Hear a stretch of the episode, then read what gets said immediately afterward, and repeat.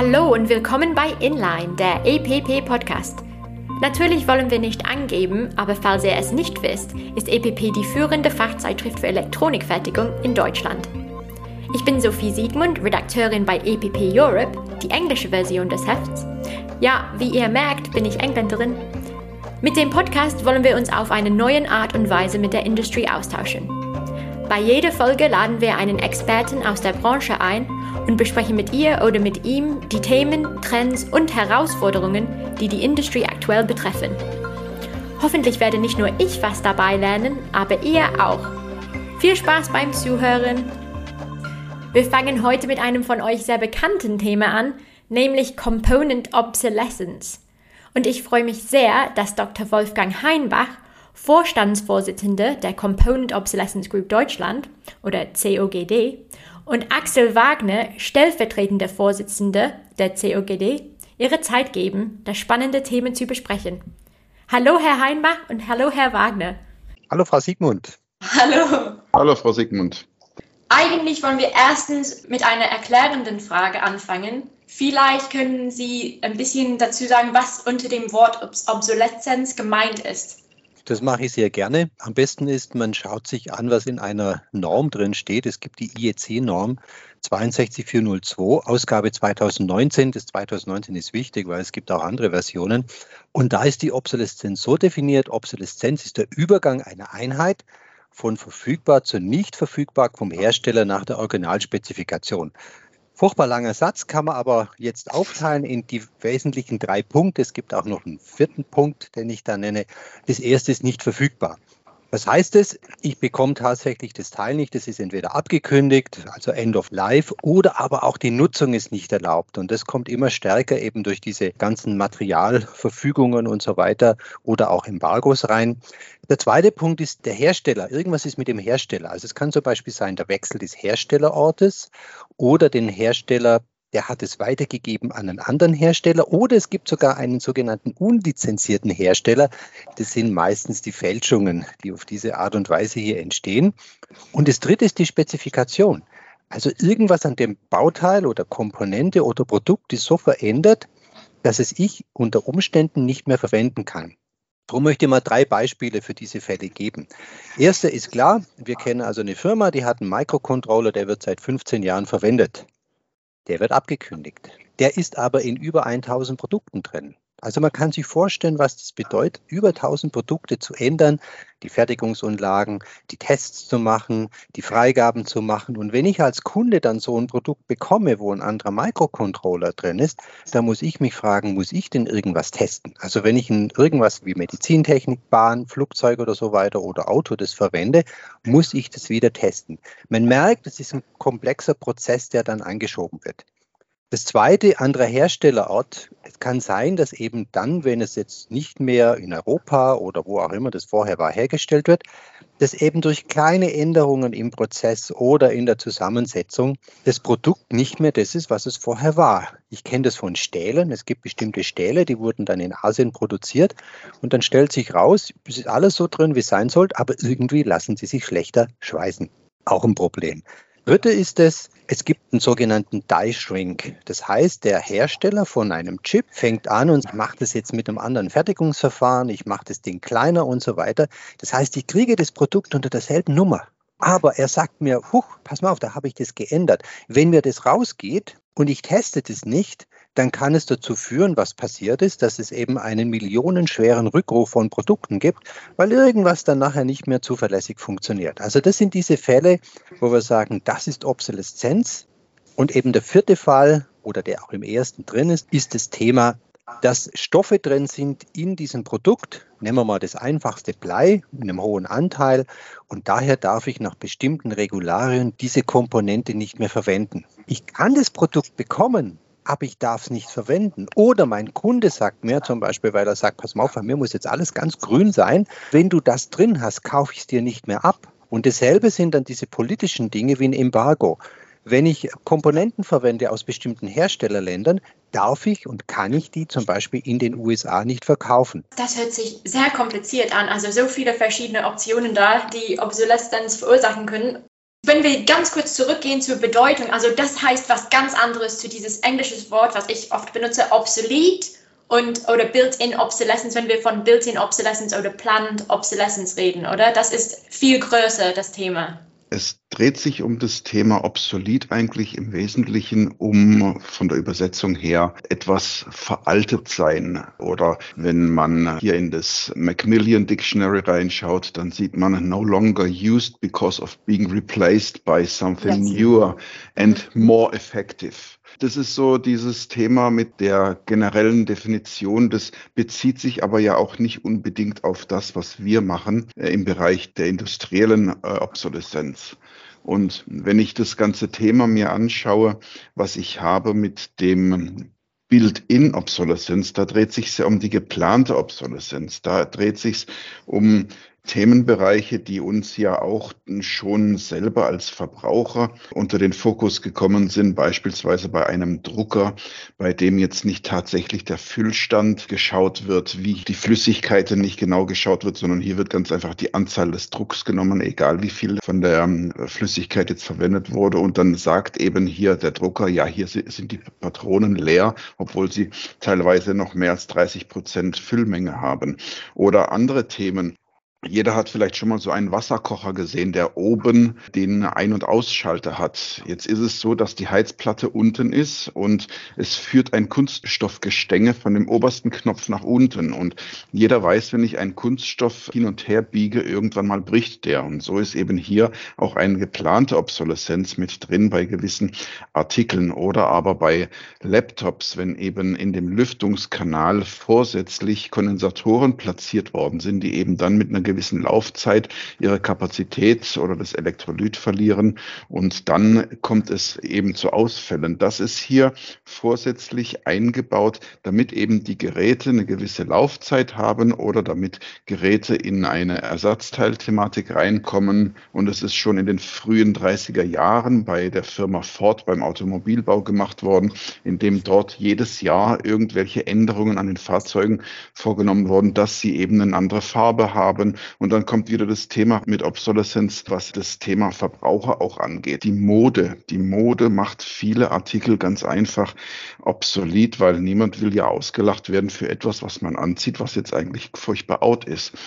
Das ist nicht das, womit wir uns beschäftigen im allgemeinen industriellen Aspekt.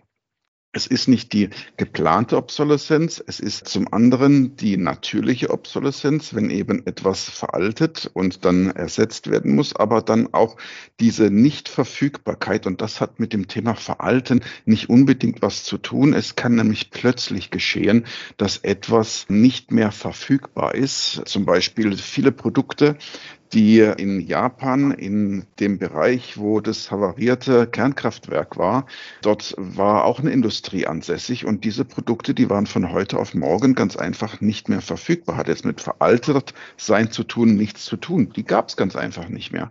Oder auch Obsoleszenz, was jetzt das Thema ist von Verfügbarkeit, dass es eben Allokationen gibt und die allgemeinen Mengen am Markt nicht ausreichen, um alle Kunden mit ihren Anforderungen zu bedienen. Da gibt es natürlich auch so Randbereiche, die in der Mitte sind. Also ein Beispiel, ähm, es gibt solche Smartwatches. Ja, es gibt einen ganz berühmten Hersteller, der Smartwatches herstellt. Und die Smartwatches der ersten Generation werden eben durch die neuesten Smartphones und in deren, Operat deren Betriebssystem nicht mehr unterstützt. Ja, was ist das jetzt? Ist das geplante Obsoleszenz? Ist das Software-Obsoleszenz? Ist das Produktstrategie? Ist das praktisch ein Brechen von einem Qualitäts- oder Verfügbarkeitsversprechen? Also man, man, merkt, es ist nicht ganz so einfach. Es gibt Randbereiche und es gibt auch leitende Übergänge zwischen einem Thema, wo man sagen kann, das ist quasi eine verursachte oder geplante oder wie auch immer Obsoleszenz bis hin zu dieser industriellen Obsoleszenz, von der wir sprechen. Vielen Dank, super hilfreiche Erklärung. Eigentlich die größte Frage für unsere Zuhörer wäre wahrscheinlich, was macht man denn, wenn irgendwas so, so ein Fall passiert? Wir werden zu dieser Antwort kommen ein bisschen später im Podcast. Zuerst wollen wir ein bisschen mehr über die Hauptursachen sprechen. Ja, die Signifikanz von Obsoleszenz überhaupt. Also das hat viel mehr Signifikanz als einfach eine Bauteilknappheit, haben Sie jetzt super erklärt. So erfahren viele Hersteller das als Bauteilknappheit, oder? Also das ist der typische Fall, wenn das Haus schon brennt. Ich versuche etwas zu bestellen und stelle dann fest, huch, das bekomme ich nicht mehr. Aus welchem Grund auch immer. Was wir ja sehen, ist, dass Obsoleszenz viel mehr ist, also wie auch die Eingangsbeispiele gezeigt haben. Ich kann Obsoleszenz auf alles haben, auf Produkte, auf meiner Produktion, auf meinen Produktionsmaschinen. Ich kann es auch haben, Obsoleszenz in der Infrastruktur des Unternehmens bis hin sogar, sagen wir mal, zum Personal. Wenn eben hier Mitarbeiter mit einem ganz großen Know-how auf einem bestimmten Bereich dann sagen, in vier Wochen bin ich weg, ne? dann ist es auch ein Obsoleszenzfall ja. im Endeffekt. Oder der Strom wird mal abgestellt oder ich habe kein Gas mehr. Also das ist der eine. Das zweite sind natürlich gerade diese Materialverbote, also ob die jetzt gesetzlich sind oder eben auch durch Kunden verursacht sind, wo ich zwar das Bauteil habe, also ich kann gar nicht über das Thema Verfügbarkeit reden und trotzdem habe ich einen Obsoleszenzfall das zweite Beispiel. Und was ganz wichtig ist, ist eben dieses dritte, nämlich auch die Änderungen. Also viele Unternehmen glauben, ach, es reicht, wenn ich mir die Abkündigungen anschaue. Die etwas mehr erfahrenen Unternehmen wissen, genau da liegt hier das Problem begraben. Eine, eine Abkündigung ist sowas wie eine aktive Obsoleszenz. Da sagt jemand, guck, das kriegst du nicht mehr von mir. Das Zweite, das ist mir so ein passives, weil die Obsoleszenz passiert ja bei mir, die passiert ja nicht beim Hersteller. Der Hersteller, der macht, was er möchte, aber ich als Nutzer dieses Produktes, ich habe ja meinen Obsoleszenzfall zum Beispiel dann, wenn sich die Eigenschaften so ändern, dass ich es in meinen Produkten, die ich herstelle oder auch in meinen Services, die ich anbiete, nicht mehr verwenden kann. Wie findet man das heraus dann, wenn eine Änderung passiert ist? Das gängigste Mittel ist natürlich, man schaut sich diese Produktänderungsmitteilungen an. Ja, es gibt da diesen Begriff der PCN und PDN, also der Product Change Notification, Product Discontinuation Notification. Das ist eine Mitteilung, die vom Hersteller oder vom Lieferant, das kann ja auch ein Distributor sein, kommt und sagt, guck mal her, äh, da wurde das geändert und wurde gemacht. Im Elektronikbereich ist das, sagen wir mal, Gott sei Dank, sehr etabliert. In anderen Bereichen, da kriegen sie gar nichts. Also wenn es um ein Hydrauliköl geht und die Eigenschaften des Hydrauliköls geändert werden, ja, da muss man schon viel Glück haben, um das mitzukriegen, und zwar bevor man es in die Maschine füllt und die dann quasi zerstört wird, was alles schon vorgekommen wird. Das heißt, hier ist es einfach das Wichtige, dass wir sowohl die Politik als auch die Standardisierung, aber auch die anderen Industrien dafür sensibilisieren, zu sagen, guck mal, das ist wichtig. Du musst deinem Kunden sagen, wenn du irgendwas tust und nicht einfach reinschreiben, Änderungen werden einfach durchgeführt. Ne? Wenn man so Geschäftsbedingungen anschaut, steht es oft drin. Und das ist nicht in Ordnung. Das ist vor allen Dingen auch ein Thema für die Hersteller, die etwas ändern, ohne das äh, in den Markt hineinzugeben, weil da kommt man ganz schnell in die Thematik des Sachmangels hinein, weil wenn ich etwas liefere, was nicht mehr die Eigenschaften hat von dem vorherigen Vertragsschluss, ist das ganz einfach ein Produkt, das nicht mehr den vorherigen Spezifikationen entspricht. Und mhm. da komme ich in den Sachmangel rein, da komme ich in die Sachmangelhaftung rein, da komme ich in das Thema Schadensersatz hinein und das ist etwas, was die Hersteller sich ganz einfach mal bewusst werden müssen, dass hier hier eine ganz große Rechtslücke teilweise immer noch besteht, dass sie das Risiko noch gar nicht erfasst haben, indem sie Produkte ändern und das nicht im Vorfeld an die Kundschaft berichten, dass sich hier etwas ändern wird. Weil dann, wenn das Hydrauliköl mal eingefüllt wird und das möglicherweise bei, ich weiß nicht wie vielen Hunderten von Maschinen und dann kommt es zum Ausfall, dann ist hier sind hier die Kollegen Rechtsanwälte ganz schnell dabei, dass hier eben die Schadensersatzklagen laufen. Und das könnte verhindert werden, wenn eben hier auch vom Gesetzgeber nicht nur das Thema Folgen von Produkten, die geliefert werden, mit anderer Spezifikation, sondern auch im Vorfeld hier etwas mit auf den Weg gebracht wird, dass das eben nicht passiert. Ein ganz wichtiger Punkt ist der, dass viele Hersteller aus diesen Produktänderungen und Abkündigungen immer noch ein Riesengeheimnis machen. Das heißt, die geben diese Information beispielsweise jetzt nicht öffentlich über eine Webseite bekannt. Es gibt natürlich sehr gute Beispiele, die machen das, ja, ganz vorbildlich sondern die geben es praktisch nur den Großabnehmern oder sonst irgendwie. Das heißt, wenn ich jetzt die Information praktisch nur einem Großhändler gebe, aber der gibt es nicht weiter, dann weiß zwar der Großhändler, okay, da ist was, das interessiert ihn aber nicht, weil er nutzt es ja nicht. Das Produkt, er gibt es ja weiter. Das heißt, auch da ist es ganz wichtig, dass es eine Veröffentlichungspflicht gibt, damit eben alle, die dieses Produkt verwenden, wissen, okay, hier ist eine Änderung oder Sie haben zumindest einmal die Möglichkeit, das zu erfahren, während diese Geheimhaltungsgeschichte, die führt wirklich nur zu Ärger. Kann es dann sein, dass Komponente geändert worden sind und niemand findet das heraus? Es ja. gibt natürlich Gesetzesregelungen, die Herstellerhaftung als solches beschreiben, dass er eine äh, Produktbeobachtungspflicht hat und so weiter. Das ist alles gegeben, das ist alles auch mit Voraussetzung, dass eine Haftung hier auf Herstellerseite existiert. Was es allerdings nicht explizit gibt, ist in einer Gesetzesregelung wie etwas zu kommunizieren ist und wie das konkret aussieht. Gesetzlich ist das nicht hinterlegt, das ist nur im Rahmen von Industrienormen als solches dargeboten. Es ist aber, wie gesagt, keine gesetzliche Verpflichtung. Ist die Elektronikfertigungsindustrie viel weiter vorne als andere Industrien? Es gibt diese Product Change Notifications, die sehr gängig sind und Product, Product Discontinuation Notifications mit Vergleich, im Vergleich mit anderen Industrien ist, ist die Elektronikfertigungsindustrie eigentlich fortgeschritten, oder? Das ist in den JEDEC-Standards, woran sich die Elektronikindustrie auf jeden Fall hält, orientiert. Und oft sind diese JEDEC-Standards, wie denn eine Product Change Notification auszusehen hat, vertraglich mit eingebunden und somit auch verpflichtend. Da bezieht man sich auf eine zugrunde liegende äh, bekannte veröffentlichte Norm. Das ist, wie gesagt, im Elektronikbereich mittlerweile ein absoluter Standard geworden. Jetzt ist es aber so, dass äh, es nicht nur Elektronik gibt, sondern es gibt vielfältige andere Hilfs- und Betriebsstoffe, die auch für die Fertigung absolut äh, erforderlich oder notwendig sind. Und da ist das Thema, was in der Elektronikindustrie bereits vorliegt, noch nicht so weit ausgebildet. Natürlich hat man einen gewissen Schutz, weil es ja dann Produkte gibt, die gewissen Normen genügen müssen. Also wenn ich jetzt Benzin tanke, da gibt es eine DIN-Norm und da steht drin, wie das Benzin quasi auszusehen hat. Ob die mal das eine ein bisschen tauschen oder nicht, ist, ist sagen wir mal, jetzt da nicht so kritisch. Schwierig wird es halt dann, wenn ich erst, sag mal, ich, ich produziere jetzt ein Produkt mit einer Komponente, was immer das auch ist, kann ja auch ein Kunststoff sein. Und erst so, nachdem ich 100.000 produziert habe, stelle ich fest, uh, das Ding geht ja kaputt oder ist nicht mehr UV-fest oder sonst irgendwas. Ne? Also das ist dann das Problem, weil dann entstehen massive wirtschaftliche Schäden und dann ist halt die Frage, inwiefern kann ich eben jetzt meinen Hersteller von dieser Komponente dort haftbar machen. Die Autoindustrie hat das in ihren Lieferbedingungen drin. Das heißt, wenn ich als Hersteller jetzt von irgendetwas, das kann ja auch ein Sitzbezug sein, eine Änderung durchführe, die große Einflüsse auf das Material oder die Eigenschaften haben könnte und ich teile das nicht mit, dann kriege ich ein Problem.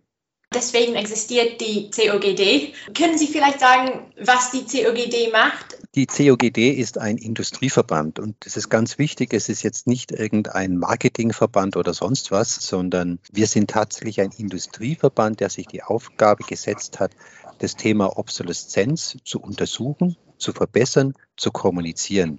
Was wir auch tun, wir erarbeiten eben Standards, wir erarbeiten eben Prozessbeschreibungen, in Arbeitsgruppen, die dann den Mitgliedern zur Verfügung stehen oder sogar in die internationale Normung gehen.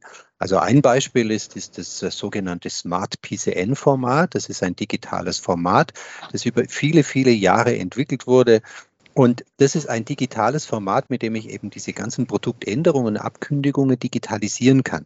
Das heißt, ich muss das Ding nicht mehr unbedingt lesen, sondern ich kann eben das einem IT-System übertragen, das dann die Vorauswahl macht anhand der Datenfelder und mir dann sagt, guck mal hier, da hast du ein Problem mit dem Bauteil, schau dir das mal genau an. Und dieses Smart PCN beispielsweise, das wird ja bereits standardisiert mit einem deutschen Standard, das ist der VDMA 24903. Und jetzt sind wir dabei, das in den IEC-Standard 62402, also diesen Obsolescence Management Standard aufzunehmen. Und damit wird es ein globaler Standard. Und wenn ich einen globalen Standard habe, dann kann ich das ganz einfach in meine Lieferbedingungen aufnehmen. Da steht rein, pass mal auf, du musst deine Änderungen und Abkündigungen an mich in diesem Standard machen. Ja, die COGD ist ein Industrieverband. Von der grundlegenden Definition her ist es ein Interessenverband von Unternehmen, die sich mit dem Thema Obsolescence Management auseinandersetzen, entweder als Betroffene, die Lösungen suchen oder als Anbieter von Tools oder Dienstleistungen auf eben diesem Gebiet. Und die Finanzierung als jährliche Mitgliedsbeiträge ist in einem sehr, sehr geringen im Vergleich zu anderen Verbänden, sehr, sehr geringen Umfang. Wer ist denn überhaupt Mitglied in der COGD?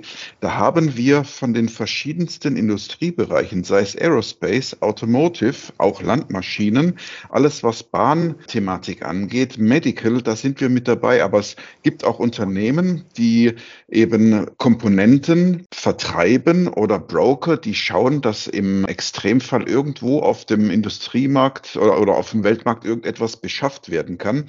Es sind die Unternehmen äh, in dem Verband mit dabei, die eben auch die Komponenten verwenden, verarbeiten oder Industrieprodukte fertigen.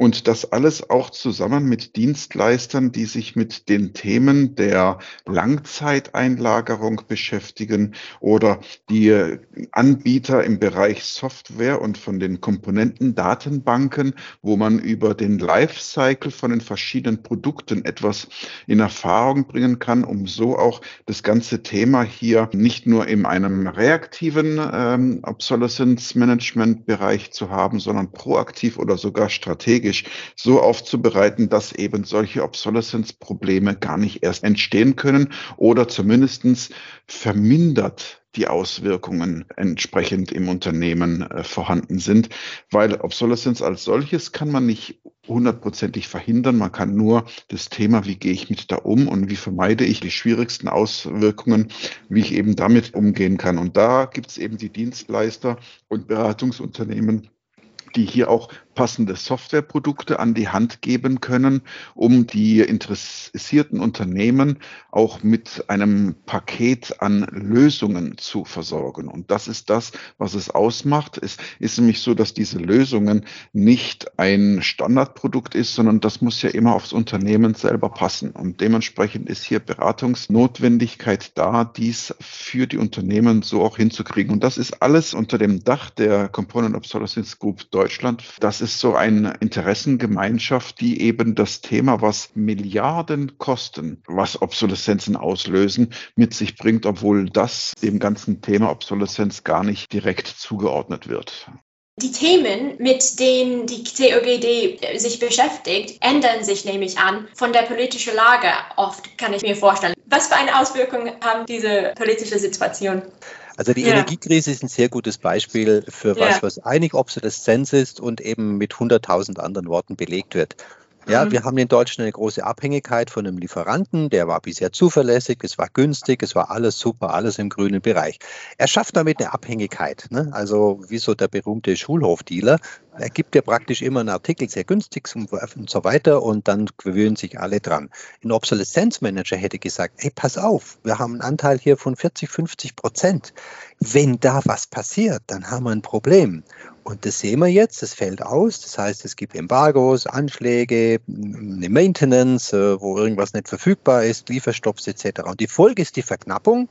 Und das passiert natürlich bei allen anderen Bauteilen auch so. Ich habe eine Verknappung, der führt zu einem Preisanstieg. Die Alternativen sind teuer, es ist zeitaufwendig und somit haben wir diese klassischen Obsoleszenzfälle, nämlich es wird eben nur nicht so genannt. So, und alles, was jetzt mit globalen Lieferketten passiert, also alle Störungen, egal ob das ein Krieg ist oder Energiekrisen oder Umweltkatastrophen, die führen immer zur Obsoleszenz, weil bei Knappheit oder bei, bei hohem Bedarf sind sofort auch Fälscher dabei.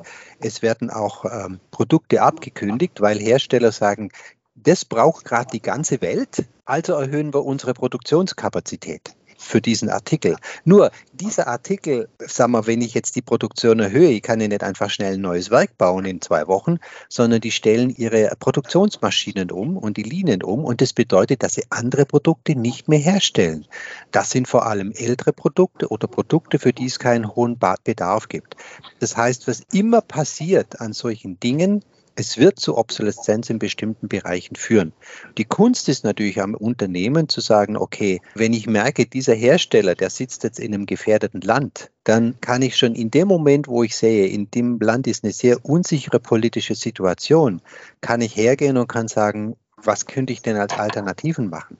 kann ich die Produkte dieses Herstellers durch andere Produkte anderer Hersteller ersetzen? Also das ist dieses, dieses proaktive Rangehen an das Thema.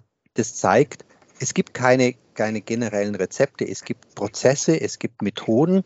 Wenn ich die anwende, auch im Vorfeld, dann kann ich auf diese Art und Weise einmal das Risiko der Obsoleszenz verringern oder ich kann zum Beispiel durch Lagerbildung, also bei Kaufleuten und Controllern ist ja Lagerbildung das Unwort des Jahrzehnts. Ne? Nur Lager hilft mir auch, Obsoleszenz eben abzufedern, weil wenn ich rechtzeitig den Artikel eingekauft habe, dann macht es mir nichts.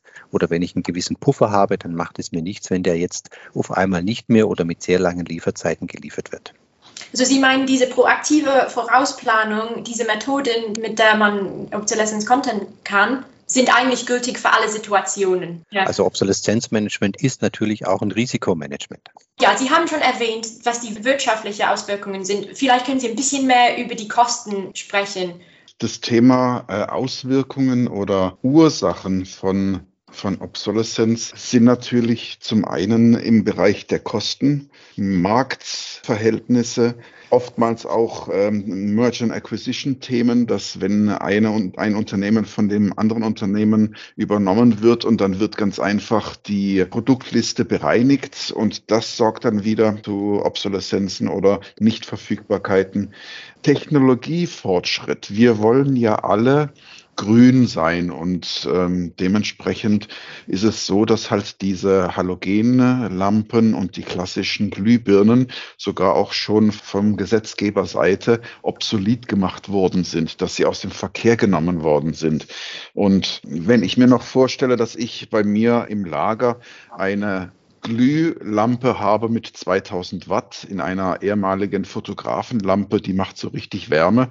Das ist heutzutage auf der Bühne bei Veranstaltungen gar nicht mehr gegeben mit den LED-Lampen. Das äh, macht gar nicht mehr so viel Wärme. Das heißt, Technologie ist ein ganz großer treibender Punkt für Obsoleszenzen. Und auch das Thema Wissen, Patente, die Fähigkeiten, die eben auch Mitarbeiter mit sich bringen, ist eine Thematik. Oder Software-Obsoleszenz. Äh, oftmals ist es so, dass ich Lizenzen erwerben kann, plötzlich kann ich sie nicht mehr erwerben. Ich habe die Lizenzen erworben für eine Software im Zusammenhang mit einem Rechner, mit etwas, was Hardware ist.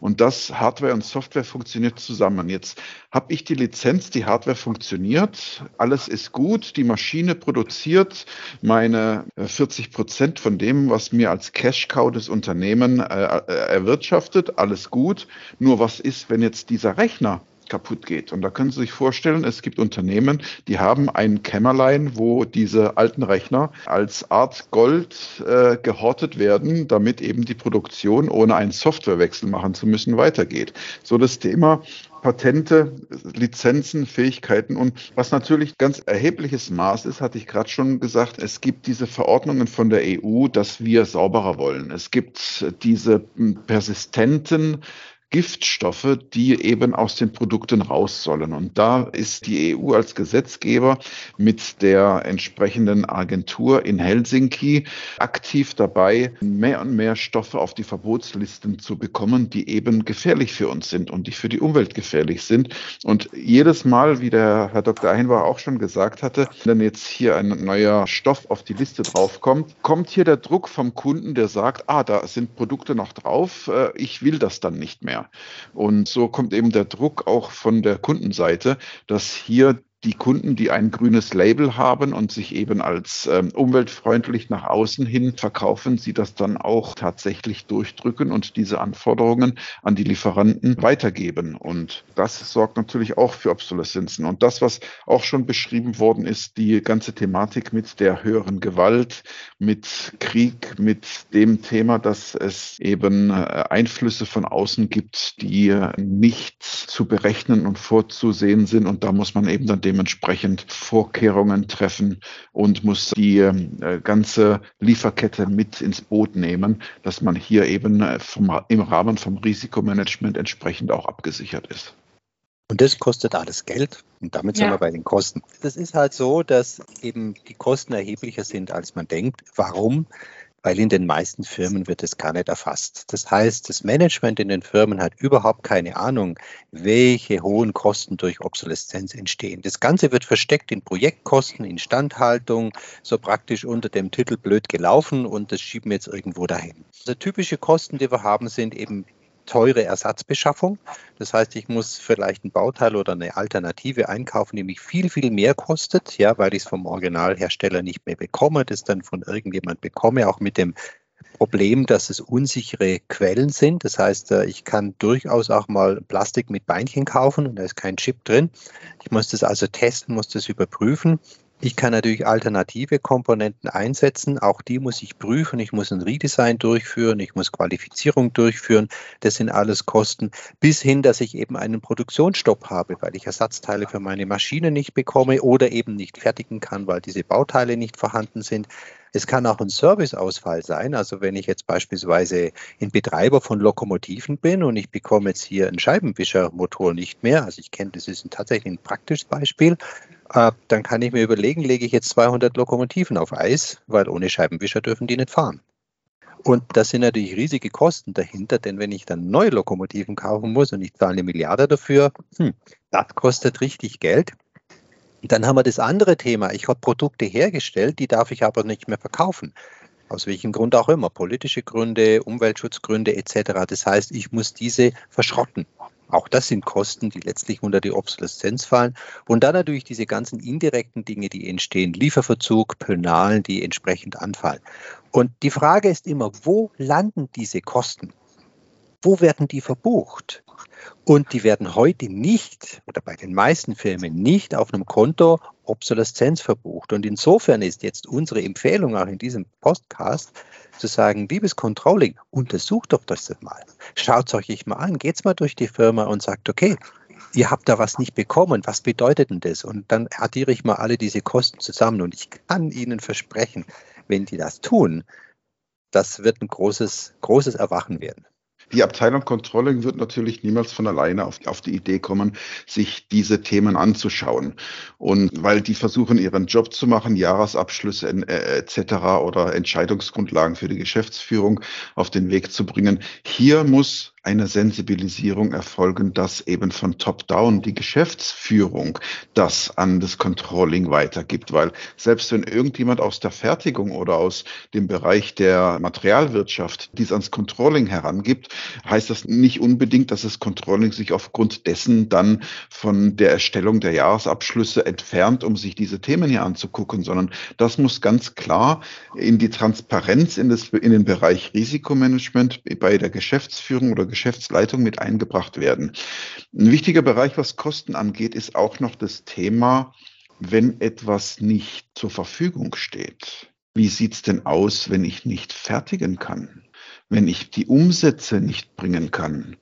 Wenn ich ganz einfach den Cashflow plötzlich nicht da habe, mit den Auswirkungen auf irgendwie, dass ich vielleicht sogar meine Rechnungen nicht pünktlich bezahlen kann, dass ich, dass es einen gewissen Image-Schaden könnte daraus sogar entstehen. Das sind alles Themen, die mit Obsoleszenzen verbunden sind.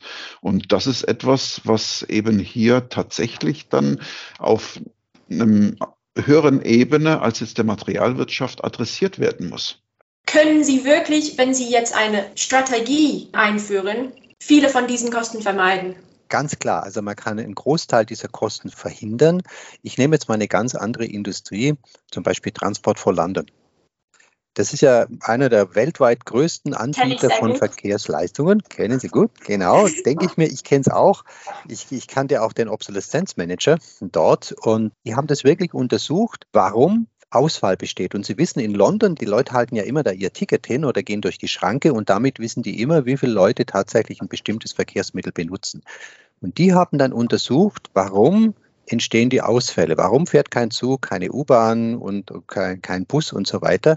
Und die haben festgestellt, dass wirklich ein Großteil dieser Probleme auf Obsoleszenz zurückzuführen ist. Und die haben dann tatsächlich ein Prozessmodell entwickelt, wo sie gesagt haben, okay, wir nehmen jetzt Obsoleszenz als eine der führenden Steuerungsgrößen herein. Und das hat dazu geführt, dass die gemerkt haben, hoch, wenn wir das und das tun, oder zum Beispiel, wenn wir jetzt eine Station modernisieren, wir nehmen eben alle alten Materialien oder Geräte und so weiter raus, katalogisieren die, legen die praktisch auch in das ERP-System hinein und machen eine Lagerhalle.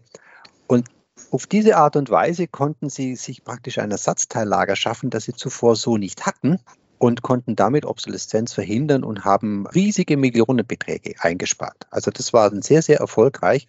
Das heißt, übertragen jetzt auf die Elektronikindustrie, natürlich kann ich nicht alle Risiken verhindern. Ich brauche einmal die Mechanismen, dass ich proaktiv strategisch arbeite. Damit kann ich sehr, sehr viel verhindern. Also beim Brandschutz, ich baue ein Gebäude, wo ich eben keine brennbaren Materialien drin habe. Und dann muss ich trotzdem das Monitoring machen. Das heißt, ich muss also anschauen, gibt es Fälle, wo ich eben überrascht werde, vorher niemand dran gedacht hat, so wie beispielsweise jetzt ein Krieg, ne, wo eben eine Fertigung in der Ukraine nicht mehr fertigen kann, weil die Leute nicht da sind, das Fabrikgebäude zerbombt wurde etc. Das sind Dinge, die haben sie ja nicht im Griff. Das ist höhere Gewalt. Das heißt aber, die muss ich trotzdem beobachten und muss dann Prozesse haben, wie ich damit umgehe. Und das ist dann eben das Gesamtheit vom Obsoleszenzmanagement. Wichtig ist, dass es überhaupt gesehen wird. Ich kann laufen mit dem Blick nach oben, Hans guck in die Luft und sehe die Bananenschale nicht. Und dann werde ich darauf ausrutschen. Wenn ich allerdings mir das ganze Thema anschaue und wirklich in mein Bewusstsein mit reinnehme, dann lässt sich einiges bewegen und einiges an Kosten einsparen. Sie haben, so die COGD hat vor kurzem eine Kooperation mit dem FED, der Fachverband Elektronik, Design und Fertigung, unterzeichnet. Was wollen Sie denn zusammen machen? Was haben Sie denn vor? Was sind die Hoffnungen für diese Zusammenarbeit? Wir wollen einmal natürlich Wissen austauschen, weil Wissen ist das, was uns hilft gegen diese ganzen Themen. Dann geht es um eine konkrete Schulung der Designer, dass die eben wissen, ah, das gibt es überhaupt, das Thema. Und das sind so ein paar ganz einfache Basics und Grundlagen und Tricks, die ich machen kann, um, sagen wir mal, schon ganz, ganz viel an der Stelle zu erledigen. Es geht um die Prozesse und die Maßnahmen in den Firmen. Es geht um die Wettbewerbsfähigkeit der Mitgliedsfirmen, die zu erhöhen, zum Beispiel für COGD-Mitglieder bezüglich Design, ja, so dass wir eben äh, auch dort Informationen bekommen über den FID und natürlich für die FID-Mitglieder bezüglich der Obsoleszenz.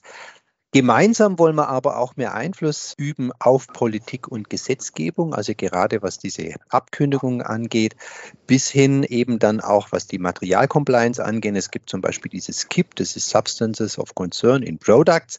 Das ist ein Verfahren zur Meldung der bedenklichen Substanzen in Produkten. Das ist ein, hat sich so ein elektronischer Prozess, aber ich sage mal so, der hat noch einige Schwächen und der tut gerade uns in der Elektronikindustrie, so wie er jetzt ausgeprägt ist, extrem weh.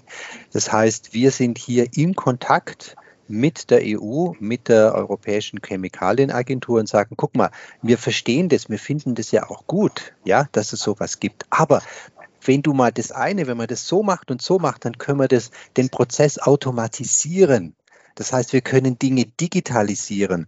Und das ist eigentlich auch ein Punkt, den wir zusammen erreichen möchten, dass man sich wirklich anguckt, wo kann ich Standardabläufe, wo kann ich auch Anforderungen, die von außen kommen, wie kann ich die so erledigen, dass ich sie digitalisieren und damit vereinfachen kann. Was heißt Obsoleszenzmanagement und warum ist es so wichtig? Ich fange gleich mal wieder an mit einer Definition, wie es eben auch in dem Norm drinsteht, in dem Standard, dem IEC 62402, Ausgabe 2019. Da steht drin, Obsoleszenzmanagement hat zwei Ziele, nämlich einmal die Reduktion der Wahrscheinlichkeit, dass eine Obsoleszenz eintritt, also das Obsoleszenzrisiko, und wenn das dann passiert, die Minimierung der Auswirkungen, falls so eine Obsoleszenz eintritt.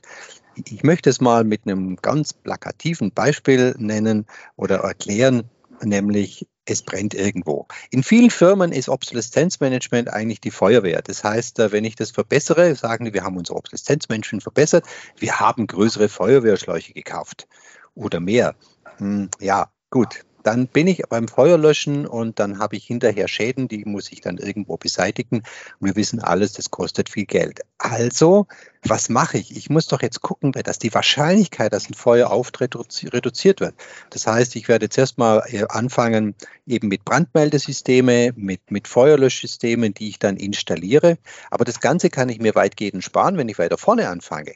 Ich kann das Ganze strategisch angehen, indem ich sage, wenn ich meine Gebäude so baue, dass es nicht brennen kann. Wenn meine Produktion so aufgebaut ist, dass es nicht brennen kann, dann kann ich natürlich auf viele Dinge und auf teure Dinge im Nachhinein verzichten. Und das führt dann im Endeffekt zu den Brandschutzvorschriften, die wir haben. Das ist also ein ganz strategischer Teil. Das heißt, der Staat und die Versicherung sagen, pass mal auf, du hast Brandschutzvorschriften und die musst du einhalten, die überprüfen wir. Und wenn du die nicht einhältst, dann wird das Ganze sehr, sehr schwierig. Natürlich zahlt dann keine Versicherung, denn ich habe diese Dinge nicht gemacht. Also das ist Obsoleszenzmanagement. Wie sind meine Prozesse? Wie mache ich das Design meiner Produkte? Wie baue ich meine Produktion auf und sichere die gegen die Risiken ab? Und habe dann aber ein Monitorsystem installiert. Das heißt, ich schaue mir diese PCNs, PDNs an, die Produktabkündigungen, Änderungen, dass wenn dann etwas unerwartet kommt, ich entsprechend mit einem geregelten und etablierten Prozess darauf reagieren kann. Also wenn ich diese Metapher ein bisschen weiternehme, ähm, Obsoleszenzmanagement ist viel, viel mehr als nur Feuer löschen. Es ist eigentlich eine proaktive Vorausplanung. Das Thema Brandschutz im Unternehmen habe dazu gehört ja nicht nur, dass ich irgendwelche Feuermeldeanlagen, Sprenkleranlagen habe, sondern es gehört ja auch dazu, dass ich Personal aus dem aktiven Betrieb herausnehme, die geschult werden müssen, die Brandschutzübungen machen müssen, ähm, dass ich ganz eben auch Brandschutzübungen mache im Rahmen von Evakuierung von den Gebäuden. Wie viele Minuten braucht man, bis das Gebäude leer ist? Sind alle Türen markiert, wo die Fenster geschlossen sind und es dementsprechend kontrolliert wurde, dass die Brandschutzhelfer hier die ähm, Räume geräumt haben? Das sind alles Themen des ist ja der allgemeine Brandschutz. Äh, auch im Rahmen von Arbeitsschutz und Arbeitssicherheit spielt das mit rein. Und ähm, das ist etwas, was eben proaktiv gemacht werden muss und nicht nur reaktiv. Was ist dann die aktuelle Situation in der Elektronikfertigungsindustrie mit Bezug auf Obsoleszenzmanagement? Das mhm. ist natürlich breit gefächert, weil ähm, es gibt natürlich die Spitzenunternehmen, die weit voran sind, die haben schlagkräftige und gute Obsoleszenzmanagement-Abteilungen und die machen alles das auch, was eben im Standard, zu dem wir später ja nochmal kommen, beschrieben ist.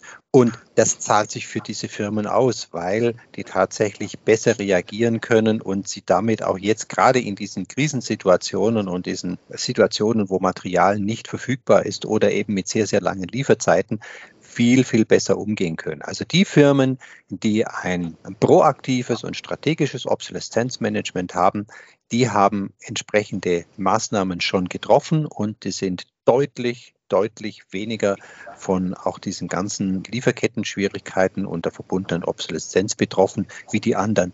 Und dann gibt es die anderen, die machen halt das mit dem Feuerwehrschlauch oder die haben nicht mal einen Feuerwehrschlauch. Und das kann tatsächlich dazu führen, dass ein Unternehmen irgendwann zahlungsunfähig ist. Also ich kenne Unternehmen, die haben dann eben für Hunderttausende von Euro haben die Bauteile eingekauft und merken, jetzt kriege ich das eine nicht. Und das ist vielleicht das Wichtigste, der Prozessor oder ein Speicherbaustein. So, das heißt, ich habe ein Riesenmaterial da liegen. Ich muss die Rechnungen dafür bezahlen. Ich kann aber nicht produzieren, weil ich diese Komponente eben nicht zusammen mit den anderen verbauen kann. Und ich sage mal, einen Prozessor mit, mit 300 Pins oder Anschlusspunkten, den kann ich nachher nicht von Hand drauflegen, erlöten. Also das geht nicht. Das heißt, ich muss ich ja das in einem verbauen. Und das sind genau die Probleme. Das heißt, wir haben große, große Unterschiede zwischen den Unternehmen. Die einen, die sagen, ist mir wurscht und wir lösen das halt dann, wenn es brennt. Und die anderen, die vorausschauend sind, die sind viel besser gerüstet. Das kostet zwar was, aber am Ende, am Ende des Tages ist es so, dass diese Firmen erfolgreich sind und erfolgreich bleiben. Es ist ja auch nicht immer der Prozessor mit den 300 Anschlusspunkten, was die Fertigung auffällt. Ich mag hier nochmal an die MLCC Kondensatorknappheit erinnern, die es gab. Es war ein Bruchteil Cent-Artikel, der ganz einfach nicht da war und hat das Ganze eingebremst ohne Ende man kann sich hier nicht nur auf die A-Artikel konzentrieren, wenn ich mir die Bauteilliste anschaue, sondern ich muss vollumfänglich mir alles ansehen. Was sind dann die besten Ansatzlösungen oder Maßnahmen, die Hersteller in der Branche adoptieren können? Da würde ich ganz einfach auf etwas verweisen, was existiert. Und das ist die IEC 62402 2019. Hier ist ganz klar beschrieben, dass ich für eine proaktive Vorgehensweise sollte ich Maßnahmen zur Verringerung der Obsoleszenz einführen. Das heißt, wie bei allen Managementsystemen brauche ich eine Organisation, ich brauche eine Infrastruktur und ich muss mich mit den entsprechenden Lebenszyklusphasen von den Produkten beschäftigen. Ich habe das Ganze natürlich eingebettet mit Verträgen, mit meinen Dienstleistern und Partnern und ich muss das alles auch mit den Kollegen von der Technologie, von der Entwicklung zusammenbringen. Das alles hat damit zu tun, auch dass ich eine entsprechende Lieferantenauswahl zu vollziehen habe, dass ich eben auch Lieferanten oder Hersteller habe, die das bieten können, dass ich eben hier auch vom Design, von der Technik mit den Lieferanten etwa ein Produkt auf den Weg bringe, wo ich eben auch eine Second Source mitbestimmen kann, wo ich hier Möglichkeiten als Ausweg aus einer Problematik mit definieren kann, dass ich Ersatzteile mit identifizieren kann, wie ich hiermit umgehe und eben auch die kritischen Bauteile zu identifizieren, wo ist hier mein größter Schmerz. Und das ist jetzt prinzipiell erstmal der erste Schritt, um hier in eine gute Ausrüstung zu kommen. Dann wäre das Thema, dass ich prüfen muss natürlich, wo sind meine Obsoleszenzen, dass ich in den Monitoring-Prozess reingehen muss bei den Abkündigungen, natürlich auch bei den Produktänderungen, um zu sehen, was passt hier zueinander. Und da ist es eben auch wichtig, dass ich mein gesamtes Produktspektrum mit einbeziehe und hier eine allgemeine Bewertung der Obsoleszenzrisiken hinbekomme. Und wer das auf dem Handweg machen will, bei einem Industrieunternehmen in unserer heutzutage digitalisierten Welt, der ist dort mit Excel-Dokumenten auf dem Holzweg. Es wird zu Fehlern führen, die zu Kosten führen. Hier muss ich ganz einfach eine Automatisierung auf den Weg bringen, um hier aus dem absolut reaktiven Thema rauszubekommen, obwohl ich das Reaktive natürlich nie ganz verhindern kann. Ich muss natürlich auch schauen, wie sieht hier die konkrete Austauschbarkeit von irgendwelchen Bauteilen oder Komponenten aus und die Bewertung von der Auswirkung als solches. Welche Maßnahmen oder Lösungen muss ich hier auf den Weg bringen? Wie sieht es denn konkret an dieser Bill of Material aus, dass ich hier das Produkt weiter in die Produktion, in die Materialisierung reinbringe? Was sind Maßnahmen, dass ich hier möglicherweise extern vom Markt irgendwo Zukäufe tätige und diese dann von meinem Kunden dann auch kostenseitig freigeben lassen muss? All das sind Ansätze und Strategien, wie ich eben hier aus dieser Thematik rauskomme und wo ich ganz einfach Partner brauche, die dieses dementsprechend mit mir zusammen beschreiten. Und wenn Sorry. ich nochmal auf die IEC 62402 zurückkomme, dann ist es natürlich wichtig, das alles auch ins Unternehmen zu manifestieren mit einer Obsolescence Management Policy, und mit einem Plan, der dahinter steckt. Und wenn ich das dann halt im Rahmen vom Risikomanagement konkret immer wieder beleuchte und ich in diesem Managementzirkel drin bin, der rollierend immer wieder das Thema auf den Weg bringt, dann ist es genau das, was hier mich aus diesem Reaktiven in ein tatsächliches Obsolescence Management mit diesen Ansatzlösungen hineinbringt. Genau das wollte ich fragen. Ist das dann eine ganze Abteilung oder soll das Leute, die, die nur da sind, um das zu machen? Nein, also man kann natürlich das Obsoleszenzmanagement jetzt auch verteilen, letztlich auf Rollen, die es gibt. Also in dem Moment, wo jemand im Einkauf da ist, der sich speziell um diese Änderungen, Abkündigung kümmert, dass die empfangen werden oder dass entsprechende Verträge gemacht werden, ist das ja ein Teil. Der zweite ist dass ich dann mein Bauelementmanagement, also die Leute, die sich anschauen, welche Bauelemente verwende ich und die qualifiziere und so weiter, dass die eingebunden werden und dass die zum Beispiel die ganz konkrete Aufgabe kommen, sagen, pass mal auf, guck mal nach einer Second Source für ein bestimmtes Bauelement. Und Second Source heißt nicht ein anderer Distributor. Das ist ganz wichtig, sondern das ist ein anderer Hersteller das ist leider oft so, die Leute sagen, wir haben eine Second Source, wir kaufen hier beim Distributor B, normal bei A, aber da kaufen wir bei B. Das funktioniert natürlich in so einem Fall nicht. Der nächste Punkt ist der, dass man eben auch dann im Design, in der Entwicklung Verantwortliche benennt, die zu ihren normalen Aufgaben Ansprechpartner sind, wenn es eben zu einem Obsoleszenzfall kommt oder eben auch dort überwachen, wie alt sind die Bauelemente, die wir einsetzen. Also das Beispiel, dass ein Mikroprozessor eingesetzt wird, ein Microcontroller, der 15 Jahre schon produziert wird, ja, also da ist es ja wirklich keine Überraschung, dass der abgekündigt wird zu einem bestimmten Zeitpunkt. Und es gibt Firmen, die machen das, die, die überwachen kontinuierlich, wie alt sind die Produkte und die Entwicklungsabteilungen, die zu alte Komponenten verwenden, die kriegen tatsächlich ein Problem. Also die sind da sehr, sehr strikt an der Stelle und sind aber auf die Art und Weise sehr erfolgreich. Gibt es dann eine Hard und Fast Rule? Wie alt ist zu alt? Das hängt von der Technologie ab natürlich. Also okay. wenn ich jetzt eine M3-Schraube nehme, da werde ich nie eine Obsoleszenz kriegen, weil es ist ein standardisiertes Bauteil. Es gibt 100.000 Hersteller und da gibt es relativ wenig Änderungen. Ja. Habe ich einen hochspezialisierten Chip, also nehmen wir zum Beispiel die Chips, die in den Smartphones eingesetzt werden, sind für viele andere Produkte hervorragend. Es sind Display-Treiber drin, es sind GPS-Empfänger drin, es ist jede Menge Logik, die ich für alles nehmen kann. Das ganze Ding ist billig, braucht wenig Strom etc. Nur, wenn ich so einen Chip einsetze, dann muss ich wissen, dass ich den nur zwei Jahre bekomme, weil dann kommt die nächste Generation und dann gibt es den Chip nicht mehr. Dann wird er nicht mehr hergestellt, weil eben das Volumen fehlt. Das heißt, ich muss mir wirklich meine Komponentenklasse anschauen, meine Produkte anschauen, auch den Hersteller anschauen. Wenn ich ein Produkt, ein ganz tolles, irres Produkt nehme von einem Startup und ich höre dann, okay, die sind jetzt doch baden gegangen, ja, dann habe ich auch wieder den Obsoleszenzfall. Also es gibt verschiedene Ansätze, wie man das vermeiden kann.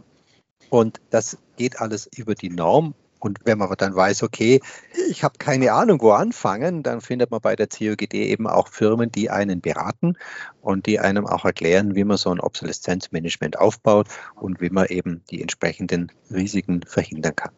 Ähm, gibt es dann irgendwo einen bestehenden Leitfaden, also Sie haben schon die Norm erwähnt, für Obsoleszenzmanagement, an den unsere Zuhörer sich wenden können? Oder wie kann die COGD zum Beispiel damit, damit helfen? Wenn man Mitglied bei der COGD ist, hat man ja Zugriff auf die gesamten Präsentationen. Und das hat folgende Vorteile. Zum einen kann ich mir anschauen, wie Firmen eben mit Obsoleszenz umgehen, wie sie ein Obsoleszenzmanagement aufbauen. Das haben wir sehr, sehr viele Vorträge, wo das Firmen zeigen und dann auch erklären, was die Vor- und Nachteile sind. Noch wichtiger ist aber, dass ich über so eine Präsentation dann weiß, wer hat denn die gehalten. Das heißt, ich kann diese Leute ansprechen und kann dann über eben die Autoren der Präsentation noch mehr erfahren. Und wie gesagt, bei der COGD gibt es viele Lösungsanbieter, die sowohl Tools anbieten, aber auch Prozesse mitdefinieren oder eben beraten, wie man so etwas einführt. Und insofern ist die COGD hier der richtige Platz, weil dort sind alle Leute, die mit dem Thema COGD arbeiten. Und ich habe erst vor kurzem so einen, so einen Fall erfahren, wo beispielsweise Beratungsunternehmen, die definitiv nicht bekannt sind für Obsoleszenz, für sehr, sehr, sehr viel Geld Beratungen zu Obsoleszenzmanagement machen in der Firma. Wir haben die Leute noch nie gesehen bei uns. Ja, die haben vielleicht mal irgendwo einen Zeitungsartikel gelesen. Die Firmen zahlen wahnsinnig viel Geld dann für solche Beratungsleistungen und sie sagen uns dann, wir wissen gar nicht, was sie tun. Das funktioniert ja alles nicht. Insofern kann ich nur den Tipp geben, zuerst mal zur COGD gehen, sich dort umhören, sich das angucken und die Norm lesen und dann kommt man auch da in die richtige Schiene. Ja, ich wollte fragen, was für digitale Lösungen es gibt, was für Softwarelösungen es schon gibt, die helfen können. Ja, es gibt Anbieter, die komplexe und gut durchdachte Softwarelösungen wo die ganze Thematik Schnittstellenanbindung mit der, den eigenen Datenbanken, mit den externen Softwareanbietern und externen Datenbanken bieten, wo hier ein Abgleich stattfindet, wo ein Lifecycle Management vorgenommen wird, wo genau geschaut wird, wie lange mag wohl die eine oder andere Komponente noch existieren, welche sind hier auf den Status Not Recommended for New Design gesetzt, weil Obsolescence Management fängt ja im Design an. Das ist ganz wichtig, dass ich eben so früh wie möglich damit anfange, hier proaktiv zu werden, um mir das Thema anzuschauen, wie denn hier die Komponenten überhaupt auf die Platine draufkommen. Ich bin in einem fertigenden Unternehmen tätig und wir sind Dienstleister. Das heißt, wir bekommen vom Kunden eine Liste geliefert, auf die wir fertigen sollen. Wir bekommen die Liste und stellen oftmals fest, dass mit dem Produkt, was erst noch in den Markt reingebracht werden soll, was von uns erstmal produziert werden soll, sind zwischen 15 und 20 Prozent der Komponenten bereits zu dem Zeitpunkt, wenn es denn dann auf den Markt kommt und die ganzen Qualifizierungen und Zertifizierungen hinter sich hat, sind diese Komponenten dann bereits schon obsolet. Da muss man ganz einfach dazu sagen, da hat die Entwicklung von dem Unternehmen ihre Hausaufgaben nicht richtig gemacht. Da muss man eben für diese Prozentanteil muss man schon Lösungen finden, dass dann auch im Rahmen von den Lieferverträgen, die ja oftmals Mehrjahresverträge sind, dass ich mir nicht selbst ein Ei lege als fertigendes Unternehmen, dass ich mich hier über mehrere Jahre festlege und kann das vielleicht gar nicht leisten. Und dann ist das Thema, habe ich Preisanpassungsklauseln in den Verträgen drin, dass ich das ganze Thema auch einsteuern kann. Das sind alles Sachen, die hier auch mit in den juristischen Bereich mit reingehen oder das Thema Vertragsmanagement. Worauf wir aber jetzt eigentlich hinausgehen wollten, war denn doch diese tatsächliche technische Umsetzung. Und das funktioniert sehr gut über den Smart PCN Standard, der von der COGD in jahrelanger Entwicklung mit auf den Weg gebracht worden ist. Es gibt auch eine eigene Homepage zum Thema Smart PCN, wo dieser Standard separat nochmal beschrieben ist. Und es ist eben die Möglichkeit, dass ich in ein Datenformat als eine Art Datencontainer sämtliche Informationen mit einbringen kann, wie Herstellerdaten, Änderungskategorien, Teilenummern, Produktkategorien und sämtliche andere Dokumente, die es dazu gibt. Und dies kann ich, wenn jetzt eine PCN als solches zur Verfügung gestellt wird, kann ich dies automatisch auslesen oder ich kann nur das auslesen, was mich wirklich interessiert. Jetzt stellen Sie sich vor, eine normale PCN von einem Hersteller aus den USA ist eine Änderung über 60 bis 70 Komponenten einer Produktfamilie und hat einen Umfang im PDF-Format von bis zu 60 Seiten. Jetzt können Sie an sowas natürlich keinen Studenten hinsetzen, sondern das muss ein qualifizierter äh, Ingenieur sein, der das auch versteht, was diese Änderungen denn tatsächlich für einen Einfluss haben. Und bis der sich durch das 60-Seiten-Dokument durchgesucht hat, vergehen Tage oder Wochen.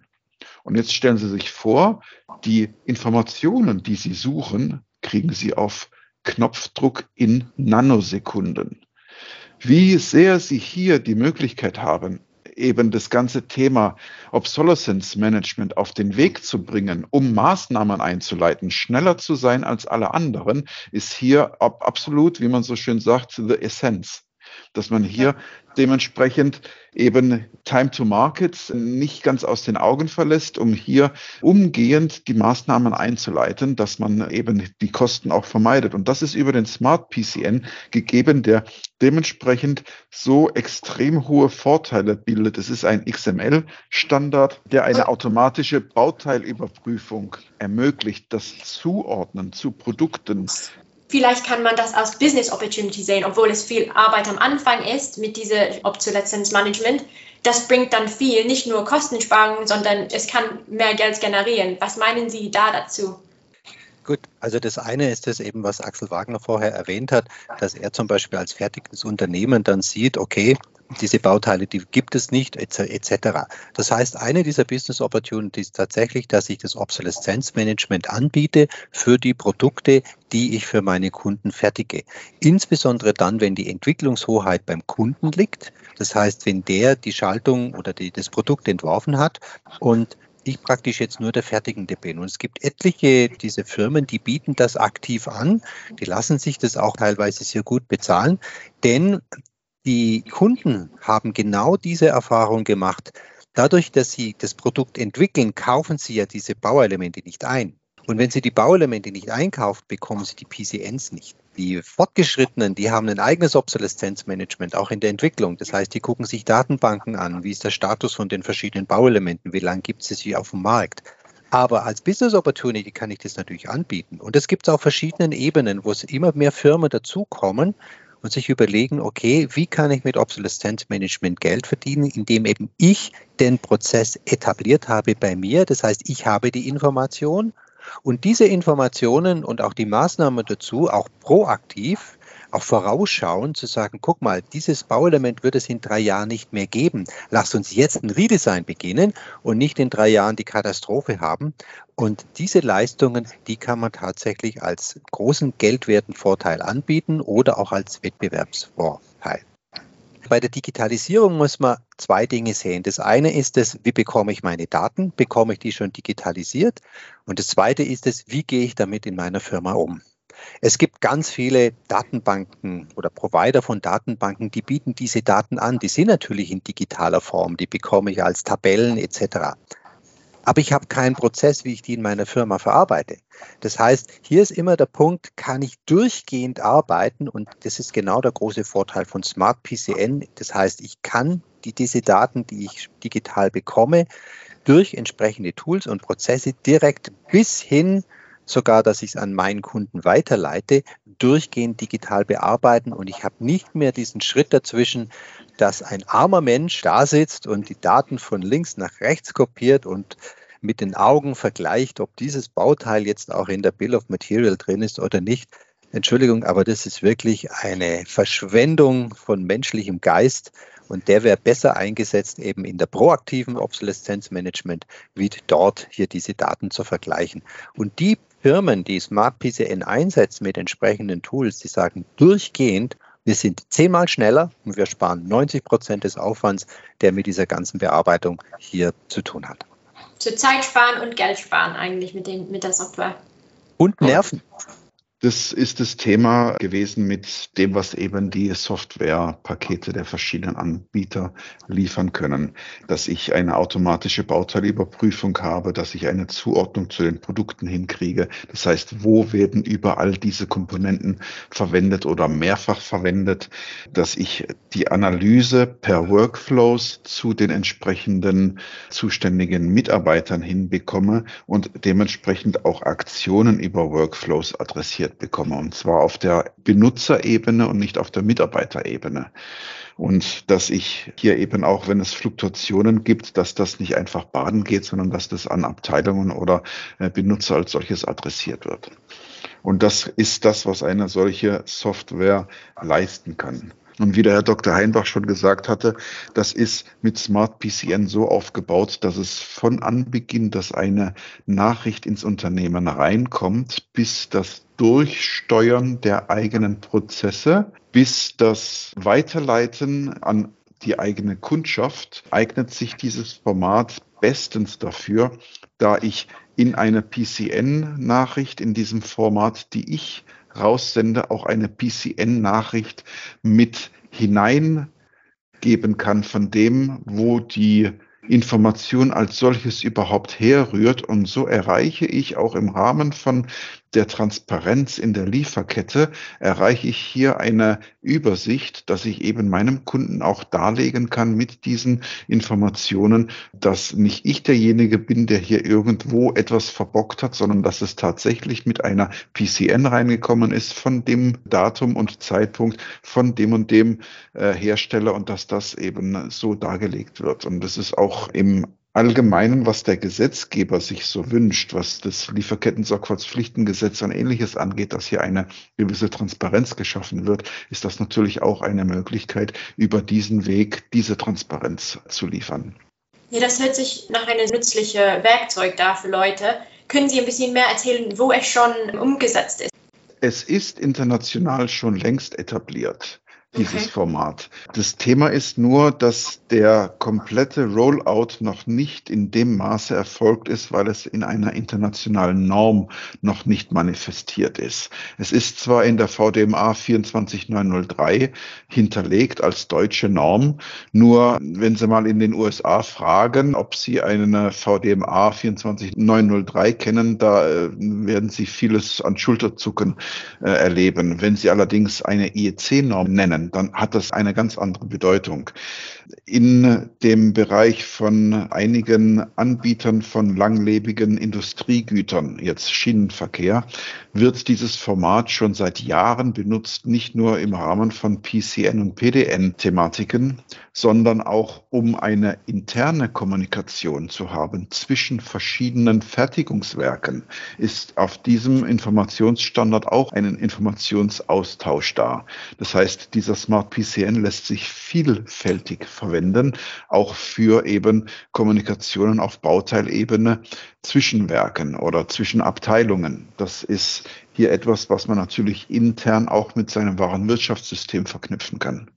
Das ist dann sozusagen Ihr Kind, äh, Ihr Baby oder diese Software. Sie haben ja, am Anfang dabei, das zu entwickeln und am Anfang gab es bei der COGD ein Excel-Sheet, wo man angefangen hatte, sich dem Thema anzunehmen, wie kann man denn hier Inhalte von dem, was eine Obsoleszenz auslösen könnte? Was sind denn so die typischen Ereignisse, die stattfinden? Das wurde mal gelistet und das war vorhanden. Und dann habe ich mich dem Thema angenommen und habe mich gefragt, ja, was sollte man denn hier noch mit reinnehmen? Was ich dann gemacht habe, war eigentlich eine Marktforschungsanalyse, dass ich in den Markt reingegangen bin über zwei Jahre hinweg und habe mir angesehen, was wird hier alles mit PCN und PDN-Daten transportiert.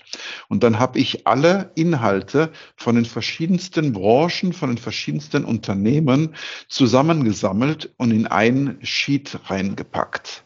Und da war schon mal eine gewisse Grundlage geschaffen. Und dann habe ich mich mit der IT zusammengesetzt und habe mich gefragt, wie kann ich denn am besten das transportieren? Ich habe hier einen Excel-Sheet mit den und den Inhalten. Und da hat mir der ITler ganz klar gesagt, mit einem Excel-Sheet da transportiere ich mal gar nichts, weil wenn ich etwas programmiere auf Excel-Basis, das ist auf Zellen bezogen. Also müsste ich, wenn ich irgendwo mal noch einen Inhalt zwischen reinschiebe, wieder komplett die Programmierung ändern. Wie ich das machen muss, ist mit einem XML-Standard. Und so ist dann Stück für Stück das ganze Smart PCN in einen XML-Standard in diese Container-Datei mit den verschiedensten Inhalten, die ich dort reinbringen kann.